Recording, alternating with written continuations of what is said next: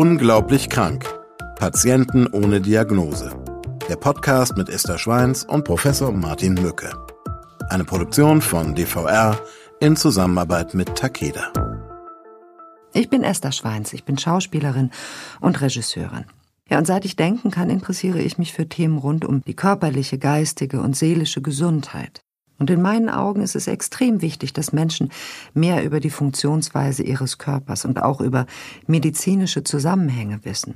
Denn nur so, glaube ich, können sie für Ärztinnen und Ärzte von Patienten auch zum Partner auf Augenhöhe werden. Mein Name ist Professor Martin Mücke. Ich leite das Institut für digitale Allgemeinmedizin und auch das Zentrum für seltene Erkrankungen am Universitätsklinikum Aachen.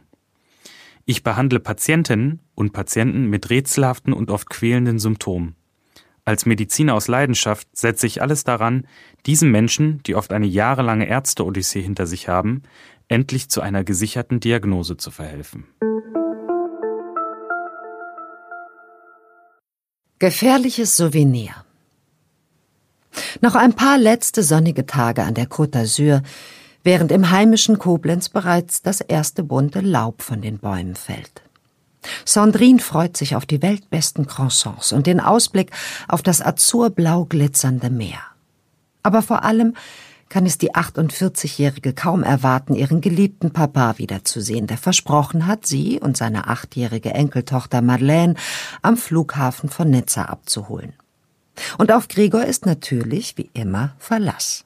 Als Mutter und Tochter in die Ankunftshalle kommen, erwartet der drahtige Mitsiebziger sie bereits mit einem breiten Lächeln auf dem sonnengebräunten Gesicht.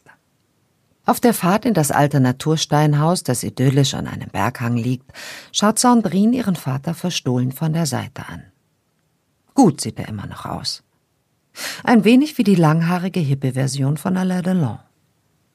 Seine französische Wahlheimat hat in den letzten 20 Jahren scheinbar auch optisch auf ihn abgefärbt. Doch sie sieht auch die neuen Falten, die sich seit ihrem letzten Besuch vor anderthalb Jahren in sein Gesicht gegraben haben. Zeit seines Lebens war Gregor ein Glückskind und Sonnyboy gewesen. Bereits in den späten 60er Jahren hatte seine rasante Karriere als Modefotograf begonnen. In diesem aufregenden Job hat er auch Sandrines Mutter, eine Maskenbildnerin, kennengelernt. Viele hatten Julie, der bildschönen, einige Jahre älteren Französin damals vom jungen deutschen Dandy abgeraten und ihr die zahlreichen gebrochenen Herzen aufgezählt, die Gregors bisherigen Weg pflasterten. Doch Julie hatte sich unsterblich in den charismatischen Deutschen verliebt und alle Warnungen in den Wind geschlagen. Doch zum Erstaunen seiner besorgten Freunde und all der Menschen, die glaubten, ihn wirklich zu kennen, verwandelte sich der notorische Philou tatsächlich in einen treuen Ehemann und, nach Sandrines Geburt, in einen ebenso liebevollen Vater. Über 40 Jahre lang waren Gregor und Julie verheiratet. Bis zuletzt wirkten sie verliebt und glücklich. Doch Sandrines Mutter ist vor vier Jahren an Brustkrebs gestorben. Gregor ist der Liebe seines Lebens bis zuletzt nicht von der Seite gewichen und hat nach ihrem Tod seine Kamera nicht mehr in die Hand genommen obwohl er trotz seines hohen Alters immer noch regelmäßig lukrative Anfragen von Modemagazinen bekommt. Stattdessen hat er im warmen Südfrankreich eine neue Leidenschaft für sich entdeckt, das Gärtnern. Den großen Garten hinter seinem Haus hat Gregor in ein wahres Biotop voller leuchtender Farben verwandelt. Im Mittelpunkt ein kleiner, erfrischender Naturpool. Für seine Enkeltochter schon beim letzten Besuch das absolute Highlight. Die Tage vergehen schnell, und zu Gregors Freude scheint Madeleine seinen grünen Daumen und die Liebe zu Pflanzen geerbt zu haben. Da trifft es sich gut, dass gerade die lang ersehnten zehn großen Tonkübel aus einer Manufaktur im indischen Goa geliefert wurden. Madeleine ist sofort Feuer und Flamme, als Gregor die dicke Plastikplane im Garten anhebt und sie einen ersten Blick auf die kunstvoll handbemalten Töpfe werfen kann. Die Achtjährige ist begeistert vom Plan, gemeinsam mit ihrem coolen Opa Feigenbäume, Zitronen und Oleanderbüsche zu pflanzen. Schon am nächsten Morgen legen die beiden los, während Sandrine ausschlafen kann und die kinderfreie Zeit dann für einen Bummel durch Nizza nutzt. Eine gute Ablenkung für die Übersetzerin, die sich erst vor einem Jahr von ihrem Mann getrennt hat. Währenddessen erzählt der Großvater seiner Enkeltochter im Garten die kindgerechte Version seiner früheren Abenteuer zwischen Paris, Bombay und London. Als Gregor die beiden vier Tage später zum Flughafen fährt, kränkelt seine Enkelin. Sandrine und Gregor schieben die Abgeschlagenheit des Mädchens auf die Gartenarbeit der letzten Tage und machen sich keine weiteren Sorgen. Doch noch am selben Abend, kurz nach der Ankunft in ihrer Wohnung, treten bei Madeleine neue, sehr ernste Symptome auf. Also die kleine Madeleine zeigt ja erst Krankheitszeichen, Symptome kurz vor Abflug zurück nach Deutschland. Ähm, und eigentlich ist es ja sozusagen eine Kurzreise, die stattgefunden hat nach Südfrankreich. Das ist ja heutzutage nichts mehr. Lass uns aber trotzdem erstmal über Reiseerkrankungen sprechen, weil die ja doch ein ganz schön großes Feld einnehmen heute, da wir so viele unterwegs sind. Mhm. Ist sogar eine eigene Sparte in der Medizin, ne, die Reisemedizin. Auch ein großer, muss man auch sagen, großer Markt, der Reisemarkt. Ja, und da kommt es einfach auch darauf an, sich entsprechend vorzubereiten auf jede Reise. Auch wenn man im europäischen Ausland unterwegs ist, sollte man trotzdem sich informieren, was dann in den einzelnen ähm, Ländern Sache ist und was für Erkrankungen eventuell auch auftreten können. Auch innerhalb Europas. Würde ich für plädieren. Also mhm. insbesondere äh, die, zum Beispiel die Wasserqualität ist ja nicht überall gleich. Ne? Also ähm, mhm, mh, mh, du da kennst, man kennt Lied das Thema, ne? Und darauf sollte man auch ähm, schon aufpassen, also dass man auch entsprechend ähm, abgekochtes Wasser verwendet. Ähm, Wasser zum Zähneputzen beispielsweise spielt eine Rolle. Ne? Also ja. dass man da auch guckt, dass man da nicht unbedingt dann Wasser aus der Leitung oder aus jeder Leitung dann zu sich nimmt. Na, das Privileg haben nur wenige Länder, dass Trinkwasser aus den Leitungen kommt. Das ist wohl wahr. Also wenn einer eine Reise tut, dann soll er sich informieren vorher. Genau, hier ist es auch wichtig, sind alle notwendigen Impfungen durchgeführt worden? Ne? Also, mhm. dass man da sich entsprechend nochmal beraten lässt mhm. und dass man dadurch natürlich dann auch möglichst gut vorbereitet in die Reise geht. Ähm, impfen lässt man sich an dafür extra vorgesehenen Praxen, Instituten. Es gibt ja, gibt ja richtig äh, Arzt- oder Impfpraxen, zu denen man geht, die dann alles vorliegen haben über sämtliche Länder, in die man reisen könnte. Ne? Genau. Aber man muss auch sagen, dass auch die ähm, niedergelassenen Kollegen in den Hausarztpraxen mhm. immer relativ gut informiert sind und ähm, wenn man ähm, Fragen hat, kann man die ruhig auch an den Hausarzt stellen. Also weiß mein Hausarzt Bescheid oder würde sich informieren, hätte ich die Frage, ich fliege nach Brasilien oder ich fliege nach Indien, dann ist es auch noch wichtig, wo nach Indien, in welchen, ne, in welchen Landstrich. Dann kann man sich informieren, welche Krankheiten dort florieren, auch ein schöner Begriff für, für Krankheiten, die dort vorkommen. Ähm, und kann ich mich dagegen impfen lassen? Es gibt ja durchaus auch Krankheiten, ähm, virale Infektionen, gegen die man sich gar nicht impfen kann. Ähm, haben wir Zahlen? Ich weiß, du verfügst immer über so tolle, interessante Zahlen, äh, wenn es um Reisekrankheiten geht oder Krankheiten, die mit nach Hause gebracht werden, dann sind das wahrscheinlich welche, über die man sich schwer wundert, oder? Mhm. Also das ist wirklich wichtig und ähm, also wenn man sich damit beschäftigt, dann staunt man auch, mhm. wie hoch solche Zahlen sein können. Also bei Reisen beispielsweise in tropische oder subtropische Länder sind die äh, gesundheitlichen Risiken äh, nicht gerade gering. Da muss man sagen, die Hälfte aller in dieser Länderreisenden mhm. erkrankt dann während der Reise. Nein. Zehn Prozent von denen müssen dann wegen gesundheitlichen Problemen einen Arzt aufsuchen, was ja auch schon relativ viel ist. Und dann acht Prozent erkranken so schwer, dass sie dann vorübergehend auch bettlägerig sein können. Mhm. Und von denen dann immerhin noch drei dieser Reisenden sind dann nach der Rückkehr aus dem Urlaub auch noch arbeitsunfähig. Also, das ist schon ein Risiko. Wow, und wir haben jetzt von Reisen in die Tropen und Subtropen gesprochen. Genau. 50 Prozent, die Hälfte aller Reisenden werden dort krank und nehmen, und eine ganze Menge nimmt sich auch was mit nach Hause. Richtig. Also, ne, das können ja auch banale Sachen sein. Das können sein ähm, Magen-Darm, Erkrankungen. Wenn man das banal, also so wer, wer mh. ja, aber das was äh, mit banal ja. meine ich, was du dann innerhalb von wenigen ja. Tagen dann äh, gut überstehst, ne? Mhm. Aber auch ähm, so Exoten sind dann durchaus mal dabei. Oh, ich habe von so schlimmen Exoten gehört, was sich Menschen mitgebracht haben aus, aus fernen Ländern an Krankheiten, die auch oft ebenso schwer, schwer nachvollziehbar sind oder ja, herausfindbar sind, um was es sich eigentlich handelt. Also die Klassiker sind ja vor allen Dingen auch Thema Malaria beispielsweise, mm, sind mm. ja auch gute Sachen, die man ähm, ja gut vorbereiten kann. Wenn man weiß, man fährt in ein Malaria-Gebiet, mhm. dann gibt es ja die entsprechende Chemoprophylaxe, nennt man das. Das sind Medikamente, die man dann prophylaktisch einnehmen kann mhm. und die dann halt auch ähm, eine Erkrankung deutlich unwahrscheinlicher machen. Ähm, ich weiß, dass äh, sich viele vor dieser, äh, vor diesen Medikamenten fürchten. Ich weiß, dass ich mich davor auch gefürchtet hatte, bevor ich äh, äh auf Dokumentationsreise nach Indien geflogen bin. Ähm, und dass ich diese Mar Malaria-Prophylaxe dann vermieden habe. Vermieden habe einzunehmen. Mhm.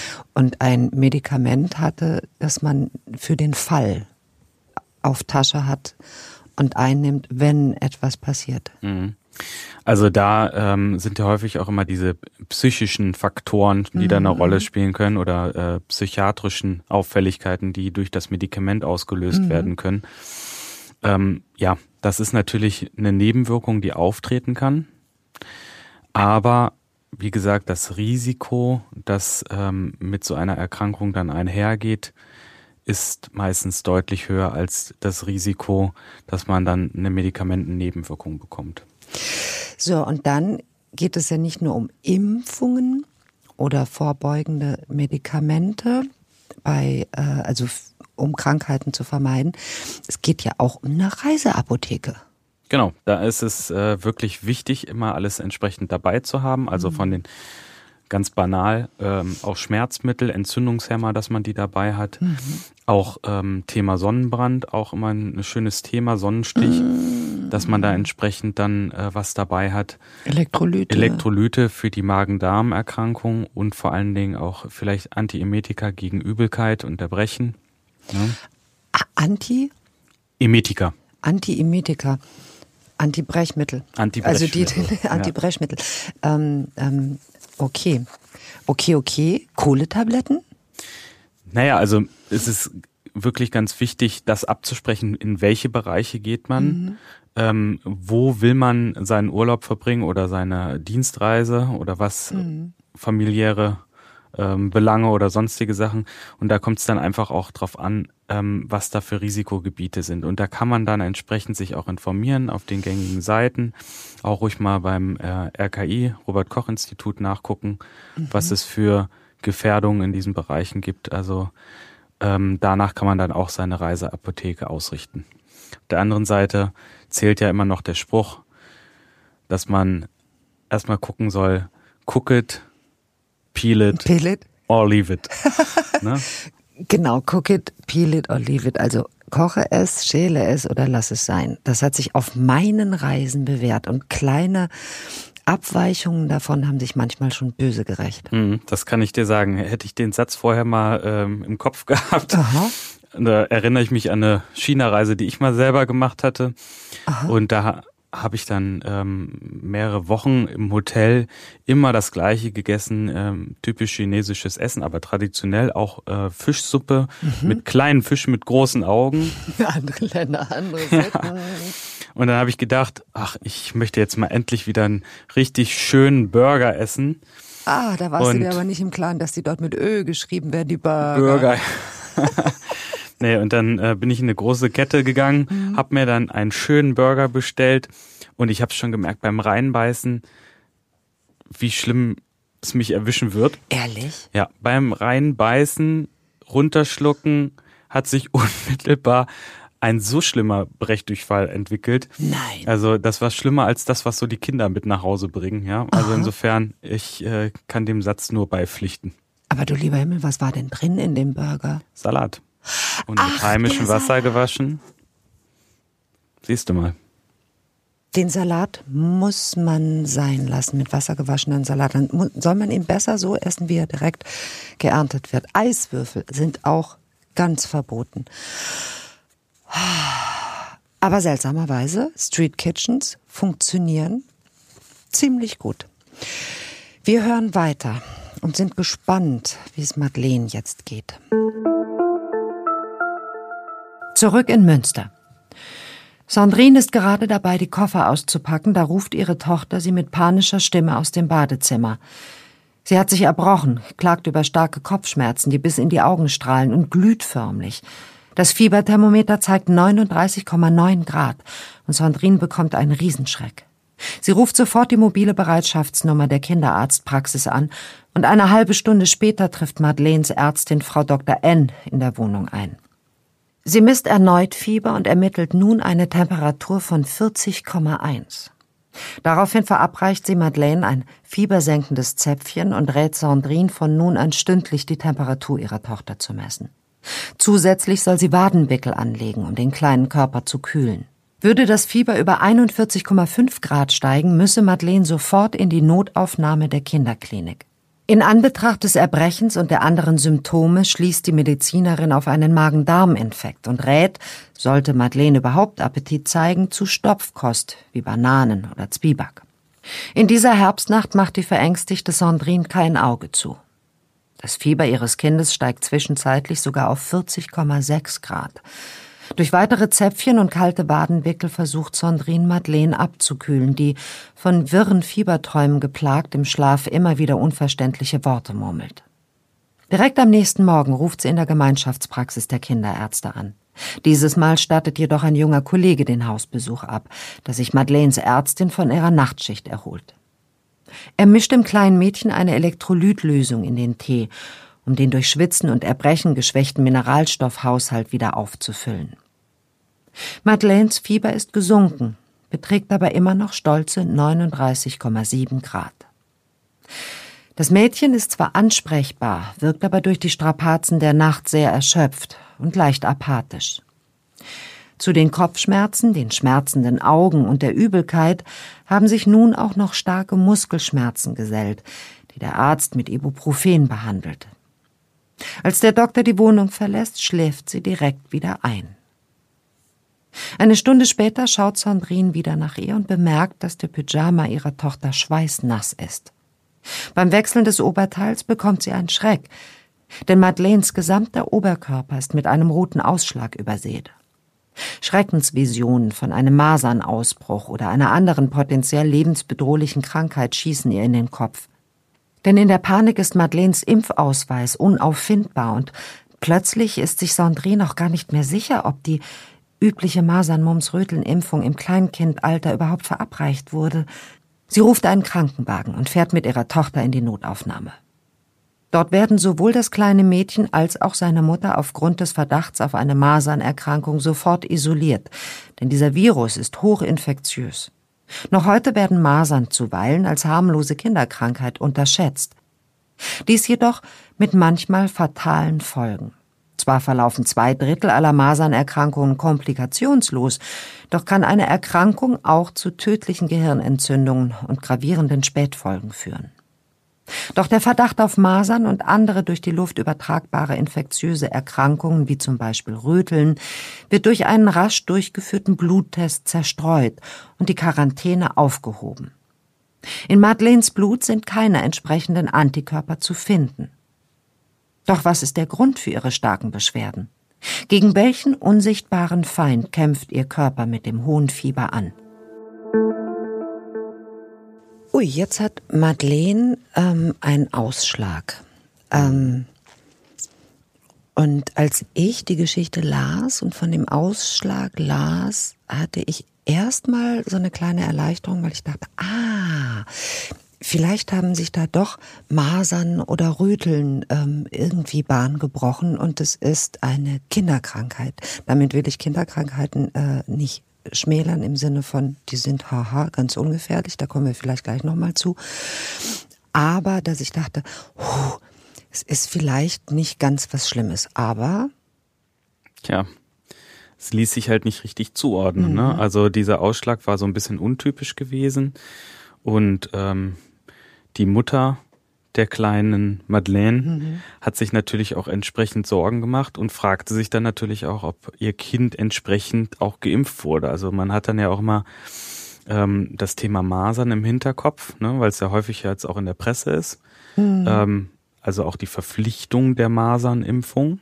Ja, und man und sich die Frage gestellt wird, ist es denn wirklich notwendig, gegen die Masern zu impfen?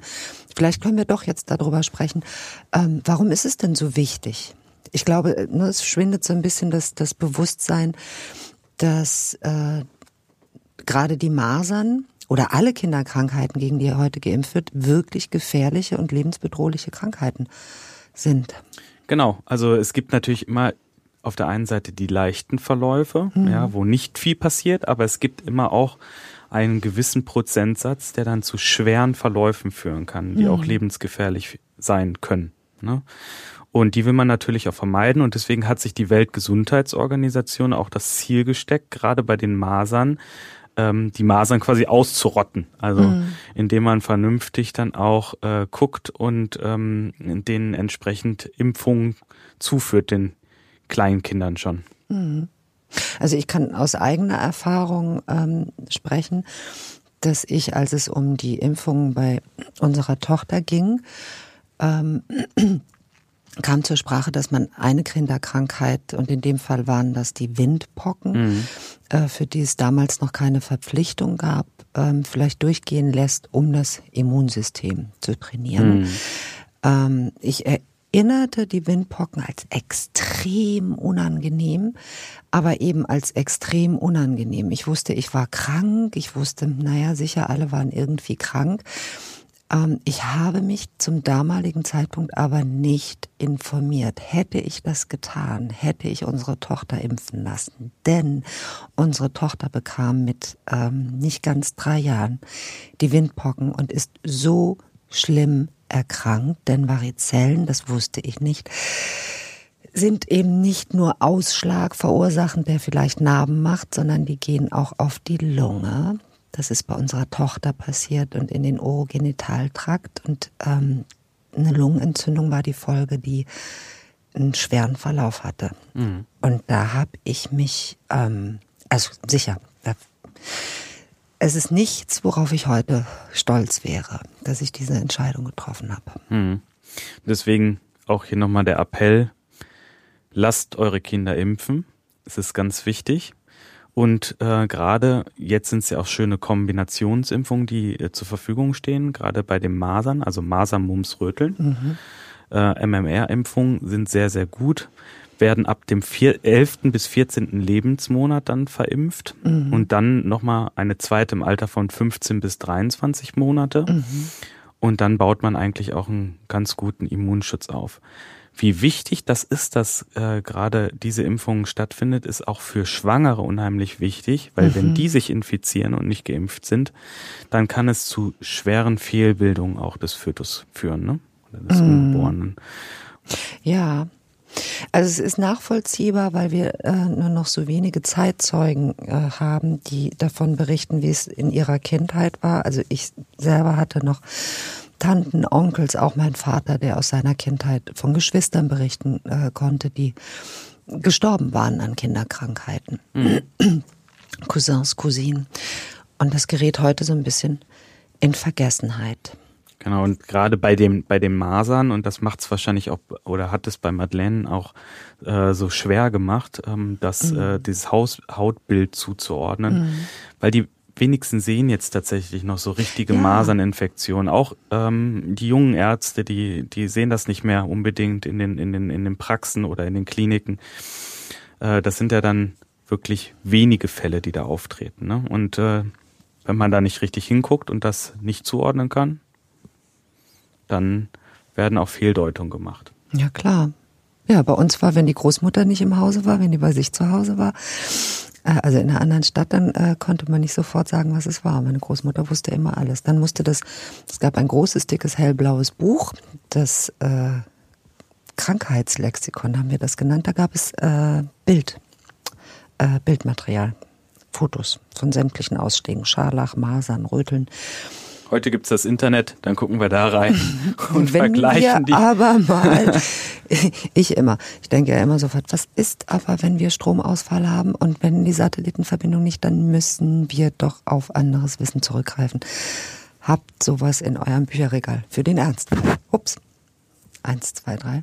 Habt sowas in eurem Bücherregal oder die Großmutter zu Hause. Besser ist das. So, jetzt hat aber Madeleine offensichtlich keine Kinderkrankheit. Und wir hören weiter, wie es ihr geht.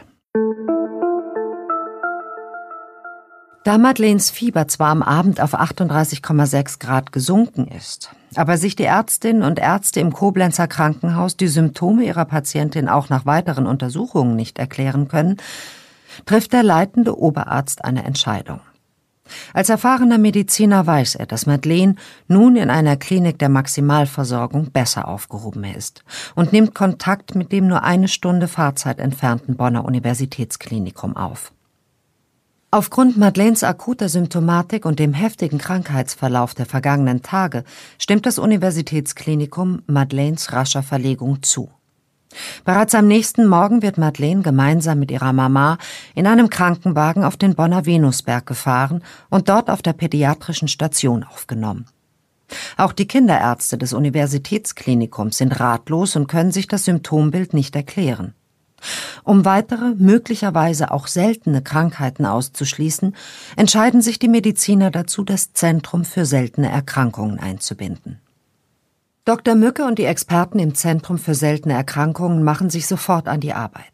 Ein großes Blutbild und eine erneute eingehende Untersuchung Madeleines stehen als erstes auf dem Programm.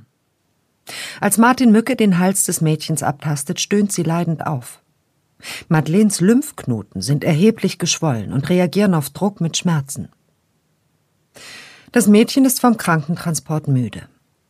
In einem Familienzimmer ruhen sich Mutter und Tochter aus und warten auf die Ergebnisse des Labors, die für den nächsten Tag erwartet werden. Beide nicken ein. Doch gegen 22 Uhr drückt Sandrine auf den roten Notfallknopf. Sie ist durch ein unnatürlich lautes Seufzen ihrer Tochter geweckt worden. Als die Nachtschwester mit der diensthabenden Ärztin das Zimmer betritt, ist Madeleine nicht mehr bei Bewusstsein und aus ihrem Mundwinkel rinnt eine dünne Blutspur.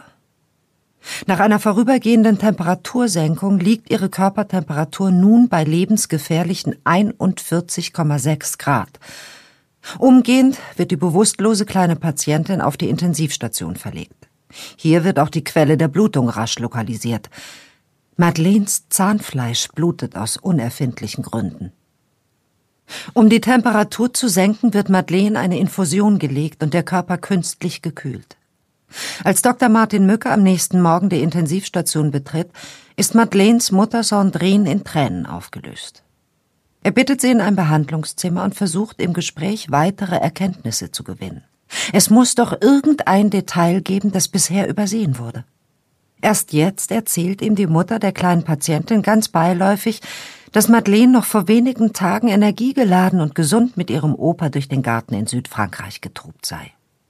Jetzt wird der Spezialist hellhörig und erinnert sich an den Artikel in einer medizinischen Fachzeitschrift.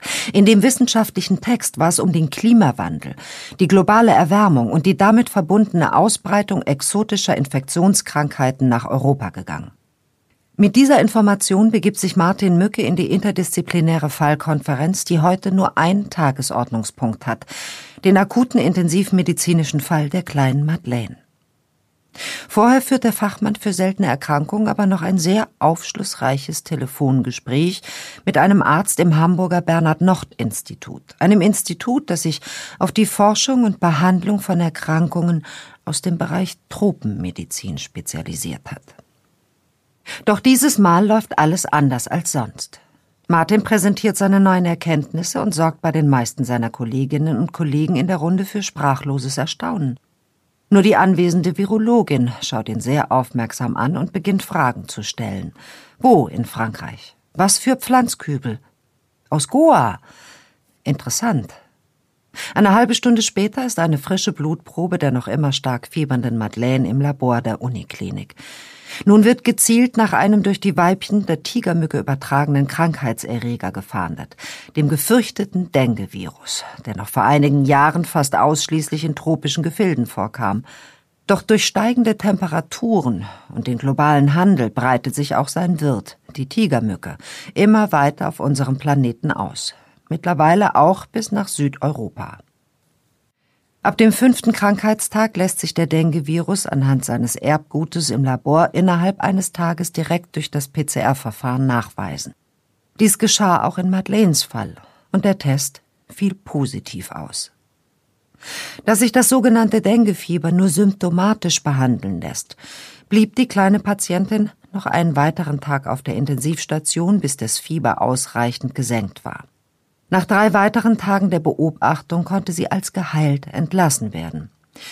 Der Großvater in Frankreich indes stieß im Regenwasser, das sich in den indischen Töpfen befand, auf unbekannte Insektenlarven. Handelt es sich bei seinem Fund um ein Reservoir der gefährlichen Tigermücke? Wer hätte das gedacht? Madeleine hat das Dengue-Fieber oder auch das Dandy-Fieber genannt, das Pokalfieber, Knochenbrecherfieber, Siebentagsfieber. Und das hat sie sich mitgebracht aus Südfrankreich. Tja. Also, aber hallo. Eigentlich eine Rarität, muss man sagen. Oh. Aber hier muss man sagen, Klimawandel sei Dank. Oh. Die Reservoire verschieben sich, ne? Sonst äh, sieht man solche Erkrankungen eher vielleicht im Bereich Asien, Südamerika und so weiter. Ähm, jetzt wandern die Erkrankungen und mhm. kommen immer näher, muss man sagen. Oder durch, durchmischen sich und sind global übergreifend, Erdball umrundend unterwegs? Es sind ja mehrere Aspekte, die hier eine Rolle spielen. Einmal ähm, das, was du sagst, globale, also wir, wir transportieren verschiedene Güter von A nach B. Die berühmte Spinne in der Kokospalme. Zum Beispiel? Äh, nicht in der Kokospalme, entschuldige. Die berühmte Spinne in der Yucca-Palme. Beispielsweise, mhm. ja, genau. Oder ähm, aber tatsächlich äh, die Malaria-Mücke und äh, zusätzlich halt hier auch ähm, die Dengue, also Tigermücken, die sich dann halt entsprechend beispielsweise in Autoreifen oder aber auch in ähm, ja, Pflanzenkübeln beispielsweise, wie wir es hier in dem Fall gesehen haben, also überall da, wo es Wasseransammlungen gibt und wo Larven transportiert werden können. Richtig. Oder die adulte, die erwachsene Mücke. Eine sitzt vor mir. Jetzt lerne ich gerade, dass Mücken nicht nur heilsam sein können, sondern auch, oh Gott, auch bis zu hin, ja, tödlich. Leider. Aber was ich fragen wollte, denn ähm, die Furcht ist ja groß vor den Tigermücken, die es jetzt eben auch bei uns in Europa gibt. Kann denn jede Tigermücke Dengue übertragen? Also prinzipiell sind ja bestimmte ähm, Mückenarten, die das übertragen. Die Tigermücke mhm. ist eine. Mhm. Es gibt noch eine ganze andere Reihe von Spezies, die das übertragen kann. Ähm, da kann ich dir aber nicht genau sagen, wie sie alle heißen. Mhm. Ähm, aber, aber, trägt denn jede Tigermücke den Krankheitserreger? Nein, natürlich nicht. Also es muss ja, äh, der Virus muss ja quasi aufgenommen werden und ähm, da sind Stellen, die quasi inzwischen wird dann da. Ne? Und sage die Tigermücke, lach jetzt nicht, aber ist die Tigermücke selber krank? jetzt muss ich doch lachen. Nein, also äh, prinzipiell ist die Mücke ja nur das Werkzeug für den Virus. Ne? So kannst du dir das vorstellen. Mhm. Äh, die Mücke sticht meinetwegen einen, ähm, infizi eine infizierte Person, saugt das über das also Blut. Also schon einen Menschen mit Denguefieber zum Beispiel. Zum Beispiel. Oder ein Tier? Oder ein Tier. Häufig waren es ja Primaten einfach gewesen, also mhm. also Affen. Ah, ja. Ähm, und dann wird das, wird das äh, Virus aufgenommen mhm. durch den, ähm, durch den Stich der, äh, der Mücke, gelangt in den Magen der Mücke mhm. und da reichern sich dann entsprechend die Viren an mhm. und können dann, wenn sie wieder Blut saugt, über den Speichel der Mücke ins Blut gelangen. Mhm. Ja, ein bisschen eine gruselige Vorstellung.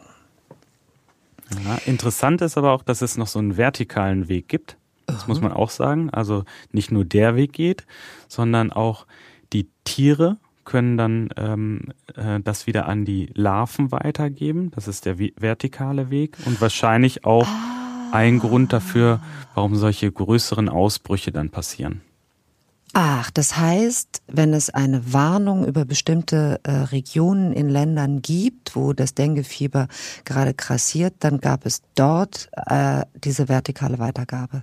Mhm. Das heißt, die Brut überträgt. Das ist hochinteressant. Ähm, interessant und nicht so schön ist, dass äh, das Denguefieber eine, eine der Erkrankungen ist, gegen die man nicht impfen kann. Das heißt, man kann sich eigentlich auch nicht schützen, außer mit Moskitonetzen und mhm. Dingen, die man sich nicht auf die Haut sprühen möchte. Das ist natürlich auch eine Information, die jetzt schon ein bisschen älter ist, muss man Ach, sagen. Ist das so? ja, also es gab immer wieder Versuche, halt einen entsprechenden Impfstoff zu entwickeln. Aha. Äh, da gab es auch die mehr oder weniger erfolgreichen Impfstoffe, die äh, auf dem Markt waren. Ähm, jetzt aber gibt es im ja eher weniger mhm. und jetzt gibt's aber auch ähm, oder kommen neue Präparate auch auf den Markt, die einen entsprechenden Impfschutz gewährleisten sollen. Tatsächlich. Wie das genau funktioniert, ähm, muss man sehen. Meine Damen und Herren, äh, äh, in diesem Moment lernen Sie, dass wir keine großartigen Vorgespräche führen. Sonst hätte ich das. Das ist sehr irre. Das finde ich ähm, tatsächlich aber auch sehr erleichternd, denn ähm, es gibt das Dengue-Virus ja nicht nur in einfacher Ausführung, sondern es gibt ne, du berichtest mich, mhm. mehrere Typen. Ich weiß von vieren. Wenn man einmal erkrankt ist, heißt das also nicht, man wäre immun. Man kann äh, durch die anderen die man eben vorher noch nicht erhalten hat, äh, Viren äh, sich wieder anstellen oder infiziert werden. Ähm, und dann sogar noch viel schwerere Verläufe durchleben. Ne? Also auch die mhm. hämorrhagischen Versionen, das heißt mit starken Blutungen, mhm. ne? ähm, die können dann natürlich auftreten sehr hohes Fieber und mhm. so weiter. Also die können dann auch tatsächlich wirklich sehr, sehr unangenehm verlaufen und vielleicht sogar auch tödlich verlaufen. Ich hatte Dengue-Fieber einmal äh, und zwar ohne dass ich es wusste. Ich war sehr krank, aber nicht sehr, sehr krank. Also ich war schon sehr krank, aber eben nicht sehr, sehr, sehr krank und dachte, ach, ich habe nichts davon zurückbehalten. Also es hat schon, ähm, sagen wir mal, zwei Monate gedauert, bis ich wirklich wieder gesundet war. Aber mir war damals nicht klar, darüber wurde ich erst aufgeklärt, dass, äh, und ich bin damals oft nach Sri Lanka geflogen, habe dort viel Zeit verbracht, dass eine Zweitinfektion äh, mit einem Dengue-Virus, aber eben einem von den anderen, ähm, sehr viel schlimmer verlaufen kann. Mhm. Das stimmt. Also man muss sagen, wenn man die erste Infektion überstanden hat, besteht für einen gewissen Zeitraum eine Immunität gegenüber allen Serotypen, also Untergruppen, die es da so mhm. gibt oder verschiedenen Gruppen.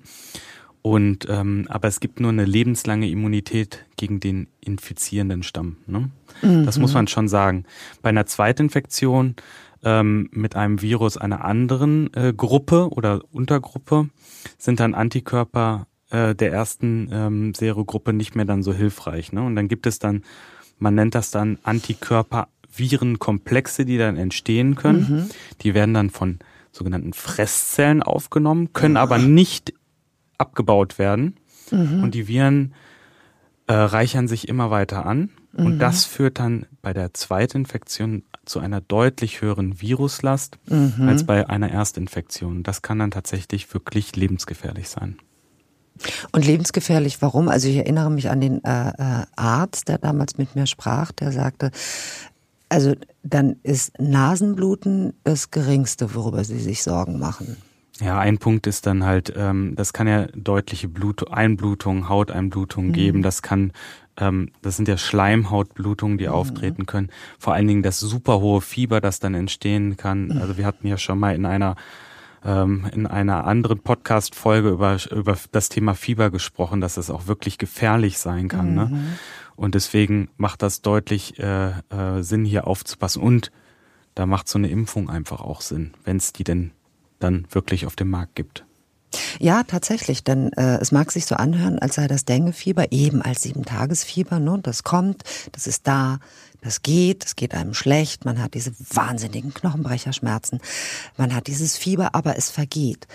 Aber ähm, nicht ohne Grund äh, werden die Menschen, ähm, ob auf Sri Lanka oder in Indien oder da, wo es grassiert, sofort ins Krankenhaus eingeliefert und es wird symptomatisch behandelt, um in erster Linie das Fieber zu senken. Vor allen Dingen das hämorrhagische Fieber. Ne? Ja. Ne? Also das ist ja das Thema überhaupt. Also was passiert überhaupt? Der Blutkreislauf kann, also wenn man es einfach erklärt. Der Blutkreislauf bricht zusammen. Mhm. Es gibt innere äh, Blutungen, Flüssigkeitsverluste, die dadurch natürlich auch auftreten. Hirnbedingte Krampfanfälle, die auftreten können durch das hohe Fieber vor allen Dingen. Ne? Mhm. Kann bis zum Koma führen. Noch einfache Sachen sind dann eher dieses Zahnfleischbluten und Bluterbrechen, mhm. was dann auch mhm. auftreten mhm. kann. Ne? Aber alles, aber das heißt, dann, man kann innerlich verbluten, ohne dass es ja. bemerkt wird. Also bemerkt wird schon, ja, also muss man sagen, aber das ist äh, ähm, natürlich ähm, ähm, das große Problem auch bei dieser Erkrankung, diese, die, dieser, dieser Bereich der, äh, Hämorrh des hämorrhagischen Fiebers, muss man sagen. Tja, also eine, äh, ja, eine Krankheit, die ich zumindest unterschätzt habe und dann in einem Fall wie Madeleine, wenn ein Kind infiziert ist, ist das natürlich auch nochmal eine ganz andere Geschichte, als wenn ein erwachsener Mensch krank wird, ne? Genau. Also da denkt man dann nochmal deutlich mehr darüber nach und ähm, versucht natürlich alles, um dann die Situation auch in den Griff zu bekommen. Also, wir wollen hier kein, nicht für einen Aufreger sorgen, aber trotzdem ist mittelfristig, ähm, wenn es zu hohem Fieber kommt, an Denguefieber zu denken oder zumindest aus, die, also die Erkrankung auszuschließen, wie vieles andere an das man heutzutage denken muss. Also in puncto Erkrankungen.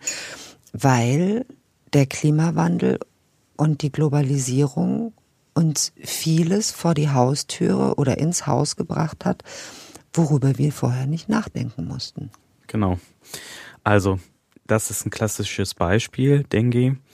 390 Millionen betroffene Menschen oder infizierte Menschen weltweit. Ne? Das ist ja eine riesen, riesengroße Zahl und das jährlich. Mhm. Ja, davon kann man, jetzt kann man nicht mehr von selten sprechen, aber nach wie vor in unseren Breitengraden Europa, Deutschland mhm. selten, mhm. genauso auch wie Malaria. Mhm. Ähm, aber man sieht halt durch den Klimawandel, durch das Abholzen der Regenwälder beispielsweise auch, mhm. durch, äh, ähm, durch den Klimawandel an sich. Also wir haben ganz andere äh, Temperaturen, ähm, die dann vorherrschen. Es gibt, das, das bietet einfach den, den äh, Nährboden für diese Erkrankung. Also mhm. äh, die Gelege von den, von den ähm, Tieren können abgelegt werden vernünftig. Es bestehen die richtigen Temperaturen, damit die Larven schlüpfen können. Mhm. Also es sind alles solche Punkte, die werden wir viel, viel mehr sehen in den nächsten Jahren. Und wenn wir jetzt nicht aufpassen und äh, natürlich auch äh, die Temperaturen immer weiter ansteigen, dann haben wir eine globale Verschiebung dieser Erkrankung. Da werden, das, das sind nicht nur die, äh, die Mücken, die da eine Rolle spielen, sondern auch vielleicht Zecken, die weiter wandern, mhm, ja, FSME. Mhm, ja. ja, früher mehr in Bayern, jetzt bald in Nordrhein-Westfalen. Also da tut sich ja ganz, ganz viel. Das sind ich meine, das sind sehr, sehr kleine Tiere, die große Tiere nerven. Aber das sind Zoonosen, oder? Genau. Das sind von Tieren übertragene Erkrankungen. Hier jetzt an dem Beispiel von Zecken oder auch Mücken. Also das äh, spielt schon eine große Rolle, jetzt auch im Thema der Globalisierung und des mhm. Klimawandels. Und sage, wenn die von, also jetzt eben nicht durch stechende Insekten übertragen werden, wie überträgt ein Tier so eine Krankheit? Dadurch, dass wir es essen? Das beispielsweise auch. Also, ähm, aber auch ähm, zum Beispiel durch den Kot, der übertragen wird oder aufgewirbelt wird. Mhm. Ne, das hatten wir ja auch zum Beispiel bei unserem Thema mit der Rötelmaus, ja, wenn du dich erinnerst. Die kleine Rötelmaus. Genau, das ist ja auch eigentlich eine Form der Zoonose. Mhm. Ähm, genau, und da werden wir wahrscheinlich auch in den nächsten Jahren immer mehr erleben, dass neue Erkrankungen auf den Menschen übertragen werden, die wir vorher nicht äh, gekannt hatten. Ein Beispiel sind auch ähm, Fledermäuse, die ja mhm. als deutliches Reservoir für ähm, verschiedene Viruserkrankungen auch fungieren. Ne? Man hat ja auch die Fledermaus verantwortlich gemacht für Covid-19, so wie damals die Gurke für das äh, schlimme Darmbakterium, den EHEC. Richtig. Aber war es denn nun die Fledermaus? Kann das heute einer sagen? Ich glaube, das werden wir irgendwann vielleicht mal rausfinden. oder, oder, vielleicht. Oder auch vielleicht auch nicht. Aber Fakt ist, dass äh, Krankheiten übertragen werden dadurch, dass wir global übergreifend unterwegs sind. Menschen sind heute hier, morgen dort. Lebensräume sind nicht mehr fix, wie sie es einmal waren. Richtig. Und äh, dadurch entstehen auch ganz andere Erkrankungen, die man vielleicht so in, in der Heimatregion nicht gekannt hat. Hier auch wieder ein Beispiel in den, von den letzten Folgen, das Mittelmeerfieber. Das sieht man jetzt langsam mehr, mhm. einfach weil Menschen ihre Lebensräume auch wechseln. Also gewöhnen wir uns an Veränderungen, nicht nur an Veränderungen überhaupt im Leben, sondern auch an Veränderungen, was die Krankheiten angeht, ja, mit denen wir umzugehen haben. Und das in einer Zeit, in der die, hm, sagen wir mal, Toleranzschwelle Erkrankungen gegenüber extrem abgesunken ist. Und zwar nicht nur mental, sondern ja auch tatsächlich, ähm, was unser Immunsystem angeht. Das stimmt. Das sieht man jetzt aktuell ja ganz stark durch das Tragen der Maske. Ähm, wie ist unser Immunsystem äh, nicht mehr so gefordert? Also die meisten, mit denen man sich so unterhält, die sagen, boah, in, dem, in der Zeit, wo ich die Maske getragen hatte, ich war nicht krank, mir ging so gut. Ist das jetzt, denn gut? Na, es ist halt auch dann äh, ja eine ne Nicht-Inanspruchnahme des Immunsystems. Mhm. Und ähm, das wird man jetzt ja äh, sehen. Ne? Auch jetzt äh, kommt die Grippesaison ähm, und auch die anderen Erreger, die respiratorischen Viren, die sind deutlich früher dieses Jahr unterwegs, als wir das sonst immer gesehen haben. Ah, ja. Also es scheint schon eine Rolle zu spielen, dass wir uns so zurückgenommen haben, auch mit den Masken. Und hier bei Covid-19 sehen wir auch wieder eine typische Zoonose oder wir gehen von einer Zoonose aus, also einer Erkrankung, die hier wahrscheinlich von der Fledermaus übertragen wurde, lokal in einem ganz kleinen Abschnitt der Welt sich rasant ausgebreitet hat. Jetzt haben wir eine Pandemie und wir haben gesehen, dass auch aus einer aus einem einfachen Virus, der vielleicht in einem ganz kleinen Bereich sehr selten war, plötzlich eine globale, häufige Erkrankung geworden ist. So scheint es manchmal ein sehr schmaler Grad zu sein zwischen selten und häufig. Halten Sie sich fern von Stechmücken möchten wir an diesem Punkt sagen. Passen Sie auf sich auf, bleiben Sie gesund. Und Herr Mücke, machen Sie Ihrem Namen nicht alle Ehre, bitte.